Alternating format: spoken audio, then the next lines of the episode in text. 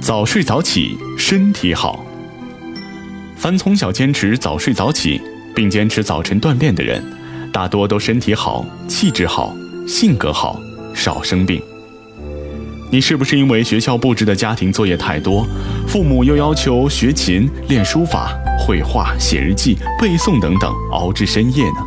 你是不是因为每天晚上看电视，直到祝你晚安，第二天成了熊猫眼？你是不是因为父母习惯晚睡，也跟着大人熬夜呢？诸如此类的生活习惯是很不科学的。医生专家告诉我们。生长激素分泌最旺盛的时候是晚上的二十三点至半夜，超过这个时间睡觉，对人体的健康有很大影响。有医学专家指出，经常晚睡的人常有过敏性鼻炎和气管不好的毛病。就临床上发现，熬夜工作的人眼睛容易疲倦，肠脚酸，不爱走路，而且呢，常常有情绪不稳定的倾向。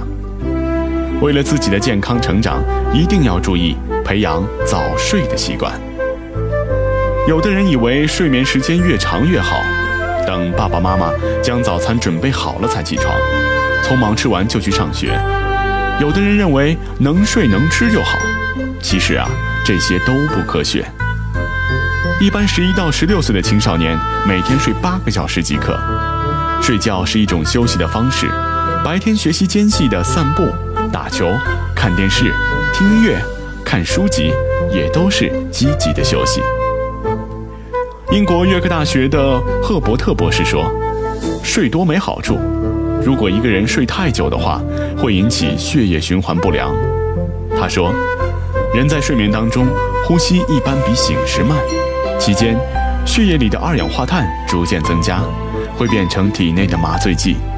睡得越多，就越想睡。”睡懒觉这一陋习对于身体的健康是极为不利的，因此我们要从小培养一年四季，即使是节假日，也要早睡早起的习惯。